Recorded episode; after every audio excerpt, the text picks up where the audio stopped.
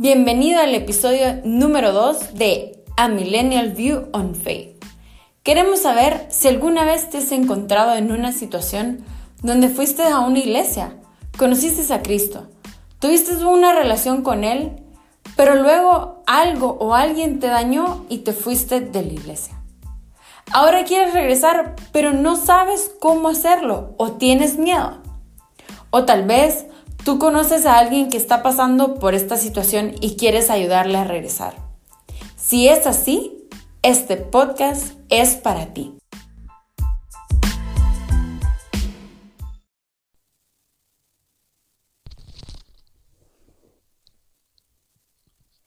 Hola, hola, hola a todas esas personas genialosas que me están escuchando el día de hoy. De verdad, eh, muchas gracias por estar aquí una vez más, ¿verdad? Escuchando. Estoy muy emocionada por poder compartir otro episodio más y pues espero que en el nombre de Dios les pueda ayudar mucho. Pues fíjense que este tema se dio gracias a algunas personas que antes o durante esta cuarentena se han acercado a mí, eh, obviamente por el WhatsApp, ¿verdad? Medidas del COVID ante todo. Y pues estas personas me han dicho, eh, amiga, fíjate que quiero regresar a la iglesia, eh, quiero volver a lo que yo había estado antes, me he sentido mal estos días, eh, últimamente me he sentido triste, me he sentido depresiva, quiero regresar a lo que yo hacía en la iglesia, quiero volver a encontrarme con Dios, quiero volver a recuperar lo que tenía, quiero recobrar lo que yo viví, ¿verdad? Y eh, dentro de la línea pues de, amigos que tengo que van a la iglesia, uno que otro, ¿verdad? Uno que otro caso de ellos o de otras personas se han ido por X o Y razón y luego ellos tienen mucho miedo de volver. Pero para comenzar ya en, firme el tema, les cuento que antes de hablar de todo este tema, yo me puse a leer eh, sobre algunas estadísticas de algunas iglesias que se realizaron y decían que de la población juvenil que asiste a una iglesia, de un 100%, un 65% se va alguna vez y solo un 10% de ese 65% regresa. Y en otras estadísticas me fijé también que decía que un 85% de la población joven de las iglesias se iba y solo regresaba el 15%.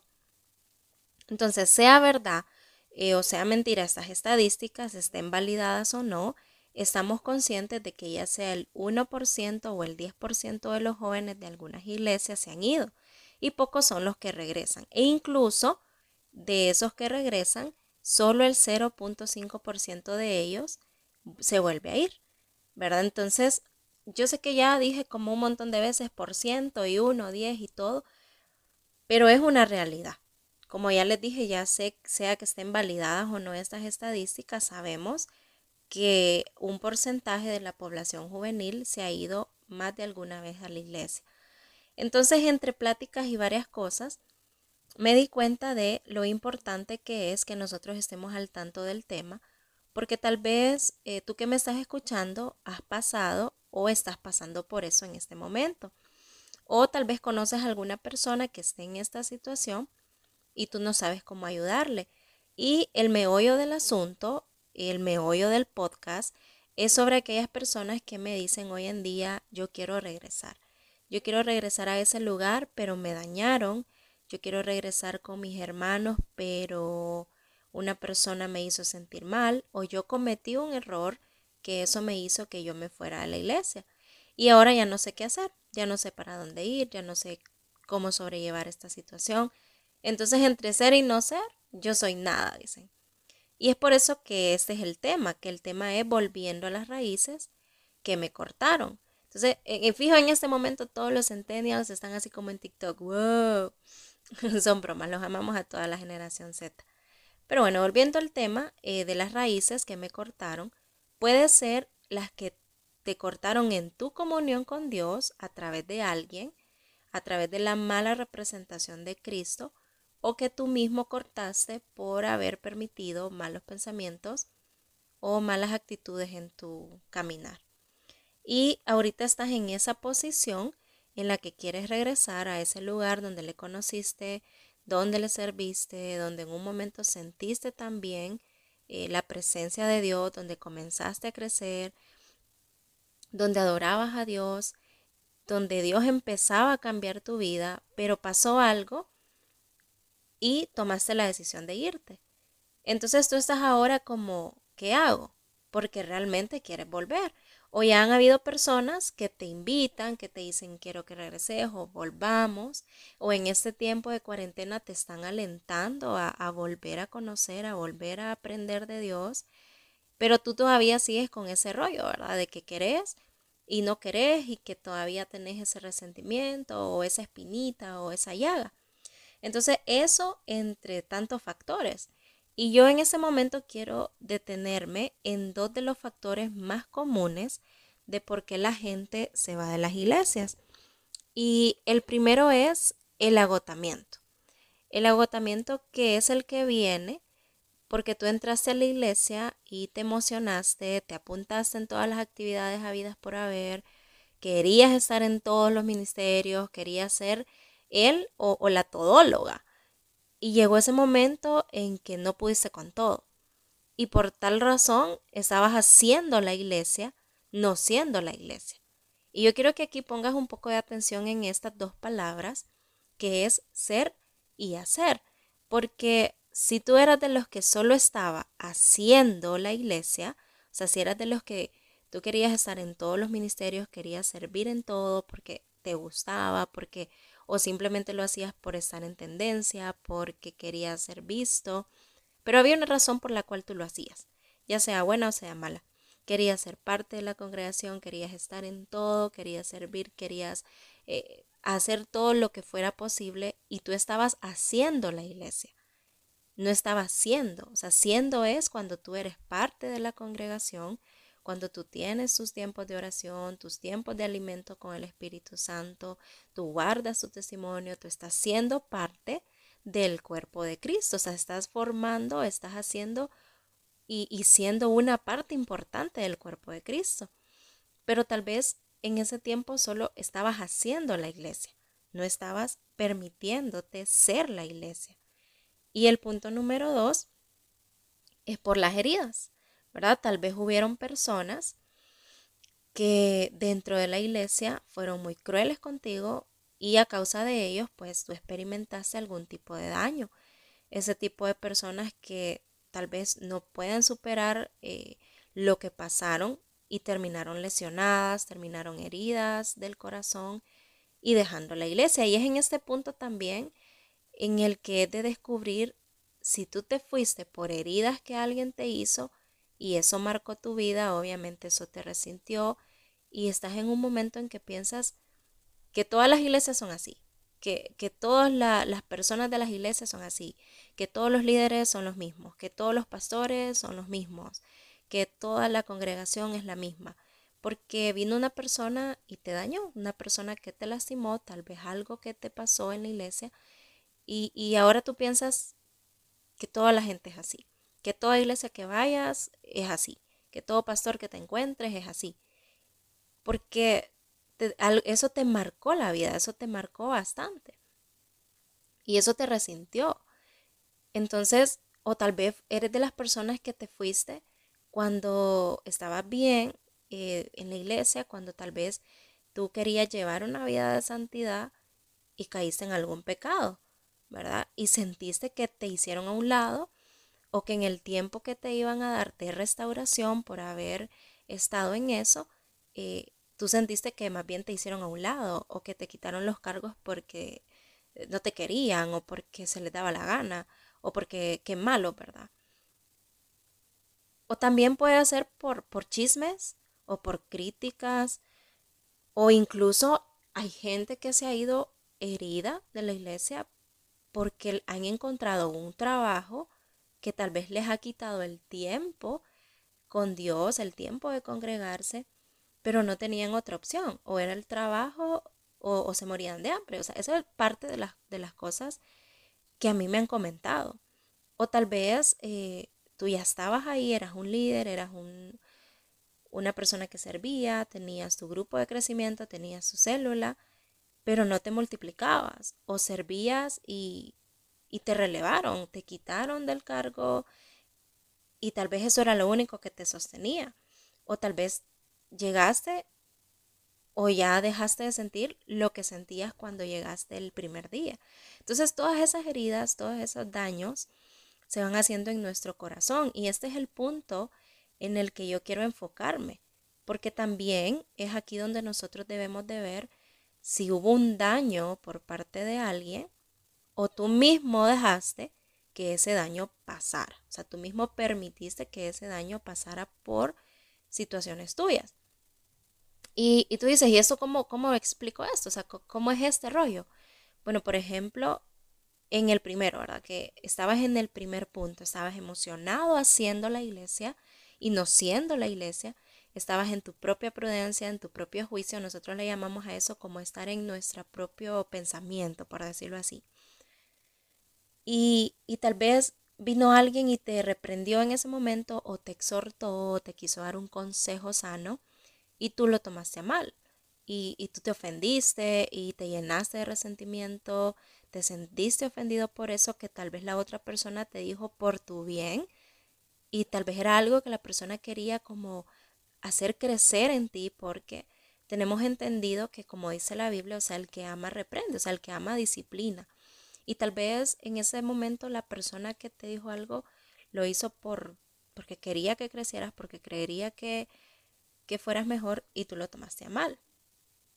Entonces, las personas reaccionan, ¿verdad?, de mala manera eh, cuando un líder o un pastor eh, o una persona de la iglesia, un hermano, un mujer, como ustedes quieran ponerle, los exhorta o les aconseja, ¿verdad? También aquellas personas que salieron heridas por ser exhortadas por eh, no tener una cobertura para noviazgo o tal vez esperar un tiempo más.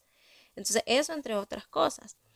Y puede ser tal vez que te hayas ido porque tomaste tal vez alguna mala decisión, ¿verdad? Alguna de esas recomendaciones las tomaste a mal pensaste que era algo por que te llevaban la contra, porque te querían ver de ojo de gallo, no sé cómo tú le quieras poner.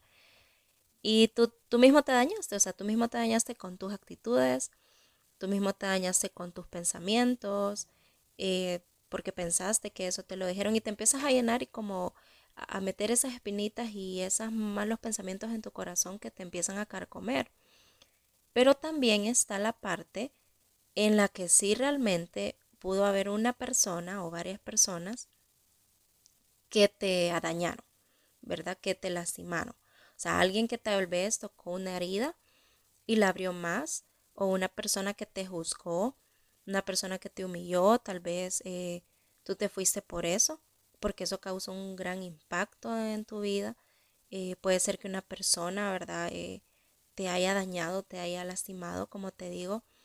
Y entonces vienes tú y dices, como una persona que está en Cristo, que profesa la fe de Cristo, o sea, pudo haberme hecho eso. O como esa persona eh, la, siguen teniendo ahí. Y, sabes, a veces es como triste eh, los malos representantes de Jesucristo. Porque cuando hay un mal representante de Cristo, estas personas, lejos de ayudar, más bien arruinan o, o más que todo estropean la obra que Dios está comenzando en las personas. Entonces, eso te ha hecho salir a ti lastimado.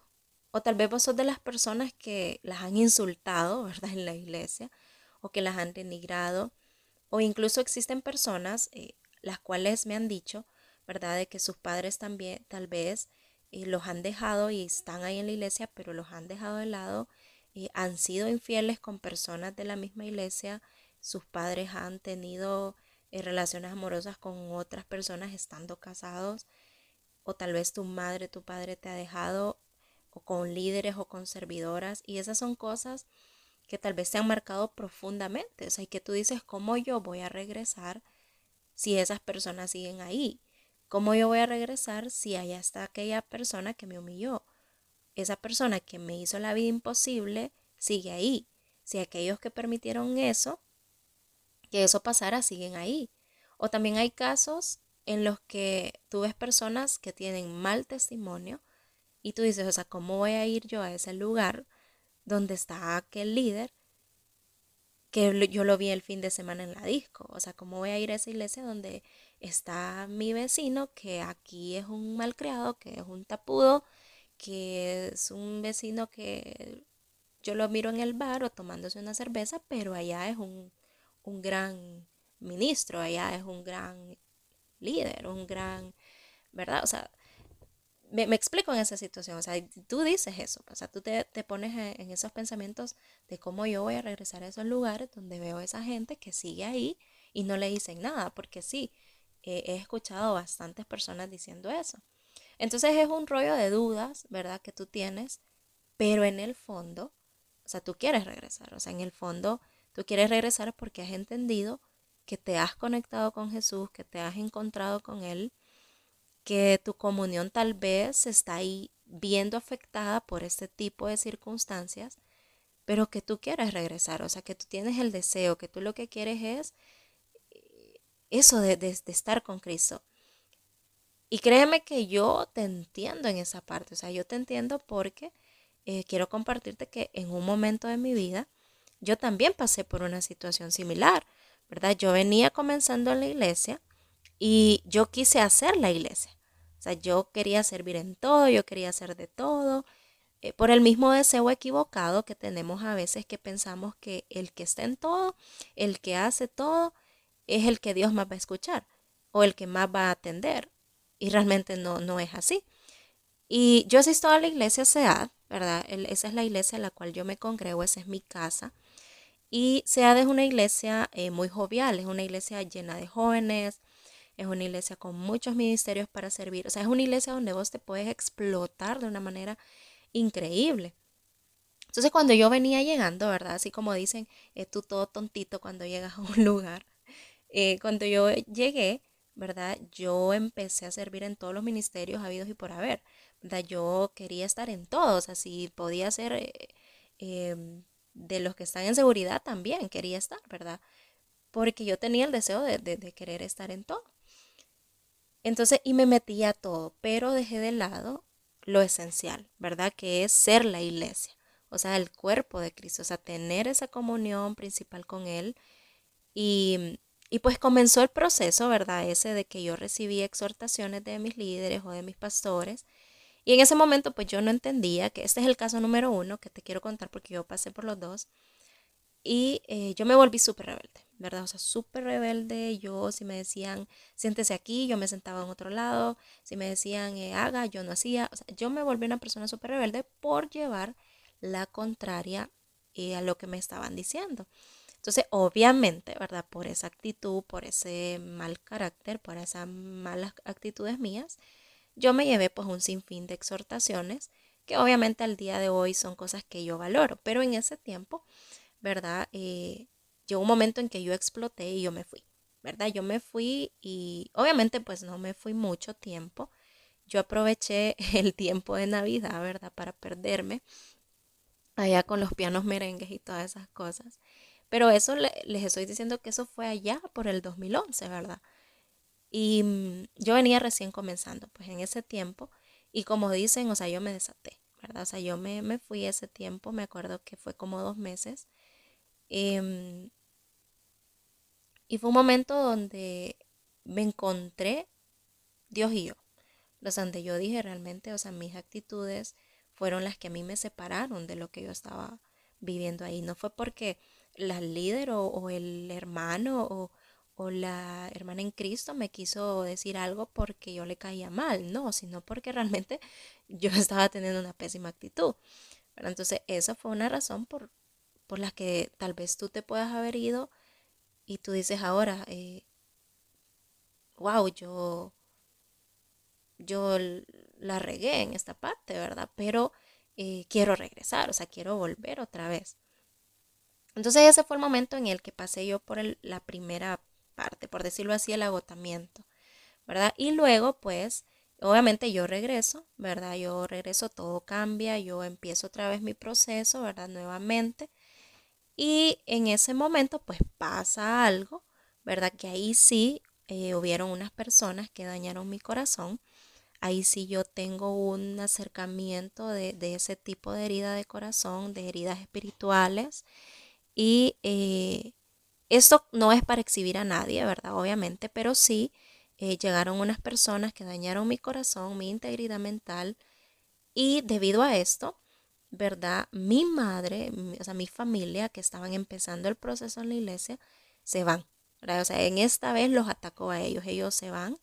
Ellos dicen, yo no regreso ahí porque en esa iglesia eh, la gente te trata mal, la gente acá, o sea, y todas las cosas que en un momento nosotros llegamos a pensar, ¿verdad? La iglesia está llena de hipócritas, en la iglesia la gente aquí, la gente allá, o sea, cosas que, que, ya sabemos, ¿verdad? Que, que la gente dice. Y entonces, eh, por tres años seguidos, ellos se separan, ¿verdad? Y empiezo yo sola a llevar ese proceso, en estar, pues, ahí era yo ya eh, llevándolo con mi madre, de motivándola, pues, de diciéndola, no, o sea, yo fui la que salí dañada y, y pues hay que hacerle para adelante y hay que ver cómo le hacemos aquí, ¿verdad? Pero sí fue un proceso bien difícil porque ella estaba bien herida emocionalmente, muy herida espiritualmente, ¿verdad? Porque llega un momento en que, que tú hasta dejas de creer en que realmente Dios puede usar a las personas. O sea, es algo totalmente horrible que también el enemigo se aprovecha de eso para llenar de pensamientos negativos y de tonteras tu cabeza y sobre todo tu corazón. Entonces fue un tiempo muy difícil y porque sí cuando alguien te daña, ¿verdad? O sea, es un momento que es un proceso, no es algo de que tú dices, ya voy a regresar. O sea, mi mamá se estuvo tres años para volver a la iglesia eh, y fue un proceso bien difícil de volver a confiar, de volver a creer, pero sobre todo de aferrarse a Dios. Entonces, este, llega este momento en que tú ya dices, sí, realmente eh, yo quiero, pues, ¿verdad? Yo quiero y yo quiero decirte que obviamente al principio esto no va a ser fácil, ¿verdad? Porque tú primero debes mirar cómo estás por dentro, o sea, cómo está tu corazón, si realmente vas a regresar de corazón, si a pesar de los miedos, eh, de que ahí está la gente que te dañó, si vas a poder lidiar con esas personas, si fue un error tuyo o un error de ellos o un error de todos. O sea, esto es algo de mucha sabiduría, esto es algo de pedirle mucho a Dios eh, pero realmente que al tener el deseo de querer iniciar de nuevo es una ventaja grande. Porque los que regresan de corazón triunfan, o sea, los que regresan y realmente se ponen, ponen el pie, ¿verdad? En la batalla, triunfan. Ahora, los que no están en un riesgo de ser de ese 0.5% de caer nuevamente en el rencor y pues irse en los malos pensamientos, ¿verdad? Y todo eso. Y todo eso yo sé que que tú vienes y tú dices, o sea, ¿cómo escucho la voz de Dios en este momento si yo no estoy yendo a la iglesia? Porque a veces nosotros creemos que Dios no nos escucha, ¿verdad? Solo por eso. Pero eso es algo por lo cual yo quiero animarte. O sea, si tú conoces a una persona que está pasando por esto, animarla también, porque fíjate que congregarse no es solo una necesidad, es un deber que todos los creyentes tenemos. Recuerda que congregarnos pues es hacer comunidad. Hechos 2 del 41 al 44 nos dice que los que le recibieron, ¿verdad? Su mensaje fueron bautizados y aquel día se unieron a la iglesia unas tres mil personas. Se mantenían firmes en la enseñanza de los apóstoles, en la comunión, en el partimiento y en la oración y el pan, y todos estaban asombrados por los muchos prodigios y señales que realizaban los apóstoles. Todos los creyentes estaban juntos y tenían todo en común. Entonces, como te acabo de leer en Hechos 2.41, dice que todos estaban firmes, todos estaban en la iglesia, todos se mantenían en la enseñanza, en la comunión. O sea, regresar a casa no es algo que tú te tendrías que cuestionar porque Dios te espera. Es algo que al inicio cuesta, es algo que al inicio sí va a ser difícil, pero si tú lo pones en manos de Dios, y dejas que todos los perjuicios, que todos los miedos se vayan, realmente que, puedes lograrlo, porque lo harás por Cristo, o sea, lo harás porque tú quieres la comunión con Jesús, porque quieres estar con Él de nuevo, porque quieres recuperar lo que viviste. Y muchos, yo sé que muchos dicen, eh, yo no necesito ir a una iglesia, yo no necesito congregarme porque Dios está conmigo en mi casa, yo oro en mi casa, y sabes, es cierto, o sea, si parte de eso es correcto, porque Dios está con nosotros en todos lados. Yo puedo orar en, en mi trabajo, puedo orar en el gimnasio, en el baño y, Dios está ahí. Pero también necesitamos congregarnos, porque esto es algo que le agrada al Señor, esto es algo que incluso nos lo explica Salmo 133.1, ¿verdad? Donde dice, mira cuán bueno y cuán delicioso es habitar los hermanos juntos en armonía. O sea, a Él le place que vos estés en esa comunión con los hermanos y y créeme que yo te entiendo cuando, cuando dices que las iglesias están llenas de gente hipócrita, de gente criticona, porque en un momento lo llegas a pensar. Pero también Dios nos llama a amar a los hermanos, a Dios nos llama a que no debemos juzgarlos, a que no debemos de, permitir eh, que nuestra boca los maldiga. Y muchas veces no es maldecir, decir maldito, sino maldecir, o sea, decir algo malo de esas personas. O sea, entender que son humanos, ¿verdad? que, no pueden ser juzgados por nosotros, pero tampoco debemos permitirnos a nosotros mismos abandonar la iglesia por ellos. O sea, recuerda el dicho que dice, si te vas de la iglesia por causa de la gente, nunca estuviste por la causa de Jesús. Entonces Dios tiene algo especial para ti, pero este es un buen tiempo, este es un buen momento. Yo creo que eh, pasar por este tiempo de confinamiento también nos ha dejado algo positivo y creo que también es un buen tiempo para que tú decidas dejar atrás todo eso que tal vez te está haciendo volver atrás, que te está volviendo amargado, que no te permite ver más allá, que no te permite disfrutar lo bueno que Dios tiene para ti. Eh, recuerda la historia del hijo pródigo, es una historia muy bonita. Cuando el hijo pródigo regresa, la, palabra dice que Dios lo recibe con los brazos abiertos. Él le hizo una fiesta, le dio la mejor ropa, el mejor calzado. Y mira bien que hay algo interesante en esta historia, que dice que el mismo hermano se molestó y habló, habló mal de él cuando éste volvió. Entonces, este tipo de hermanos siempre van a estar en la iglesia, ¿verdad? Porque la iglesia está llena de personas pecadoras que obviamente pues buscan eh, la perfección o buscan la santidad y buscan arreglar su vida, buscan cambiar su vida. O sea, cuando tú vayas a una iglesia, no te preocupes porque veas gente imperfecta, porque es lo que más hay. Son personas que estamos buscando eh, una comunión con Cristo, que estamos buscando poder cambiar todo aquello feo que tal vez tenemos. Entonces, esos hermanos, como el mismo hermano de, de ese hijo pródigo, estarán ahí. Pero que eso no te impida, o sea, que tú regreses a los brazos del Padre, porque como seguimos, ¿verdad? El hijo pródigo lo recibió su padre, él no lo juzgó.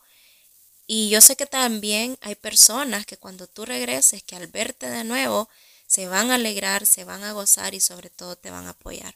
Entonces, este es un buen tiempo, es un buen momento para que tú te pongas a pensar si realmente tú dices, yo quiero regresar, yo quiero esa comunión con Cristo de nuevo, pero esas personas que me dañaron, esa gente que está ahí, me impide, me, bloquea, me, me, me pone así de esa forma, es un buen tiempo, creo que para que tú puedas escudriñar tu corazón, para que tú puedas hacerte un escáner tú mismo y decir, realmente fue por actitudes mías, fue por cosas que yo hice, fue por rebeldía, fue por malos pensamientos, fue porque yo no dejé que alguien se interesara en mí y me disciplinara, o realmente fue porque alguien me dañó y no lo he perdonado, porque estoy todavía con esa espina en mi corazón, porque yo no puedo ver a esa persona, porque a mí me cuesta realmente, pero tú quieres regresar y quieres eh, atreverte a perdonar a esa persona o, por lo menos mientras llegue el perdón, aprender a, tolerar a esa persona. Entonces yo creo que ese es un buen tiempo, un buen momento, para que también si tú no le conoces o, o si ya le conoces y estás en esta situación, eh, yo te animo a que realmente pienses, a que limpies esas asperezas y, o incluso a esas personas que, porque te, te quiero decir que va a haber una segunda parte de este podcast en donde voy a hablarles a aquellas personas que están en la iglesia, pero que no se sienten parte de ella, o sea, que, que quieren volver a la iglesia y están en la iglesia, ¿verdad? O sea, que dicen, yo estoy en la iglesia, pero me siento estancado. Pero eso va a ser parte de la segunda parte de este podcast. Pero como yo les decía los primeros a los que va dirigido este, ¿verdad? O sea, yo te animo a que tú pienses, a que limpies las asperezas, porque no sé cuántos de ustedes han tenido una uña encarnada. Yo, gracias a Dios, nunca he tenido, pero sí he visto que es horrible, ¿verdad? Y ¿Cuántos han visto que cuando una uña encarnada no se trata, o sea, aparte de que duele, aparte de que se llena de pus, se contamina y al final eh, tiene un riesgo de perderse, ¿verdad? Entonces eso mismo causa el resentimiento maltratado en nuestras vidas. Al final eso se convierte en amargura y la amargura te corroe, la amargura te, te carcome, la amargura te comienza a matar y Dios no quiere verte así. O sea, Él quiere verte nuevamente siendo primeramente la iglesia y luego haciéndola. Él quiere verte feliz, Él quiere verte restaurado, Él quiere ayudarte en esas áreas que tú dices, yo aquí ni para atrás ni para adelante. Él realmente quiere cambiar tu vida, cambiar tu corazón. Y Él quiere colocarte en un lugar donde tú puedas crecer, donde tú puedas servir de corazón. Y lo más maravilloso, Él quiere ponerte en el mejor lugar, el donde puedas ser un hijo de Él y donde al final puedas ser el mejor instrumento en la obra maravillosa de Cristo. Entonces, que Dios te bendiga grandemente, que tengas una linda semana y muchas gracias realmente por estar una vez más en sintonía con nosotros. Espero que puedas escuchar la segunda parte de este podcast. Y como te digo, Dios va a colocarte en un mejor lugar. Él te va a hacer el mejor instrumento. Que Dios te bendiga grandemente. Bye bye.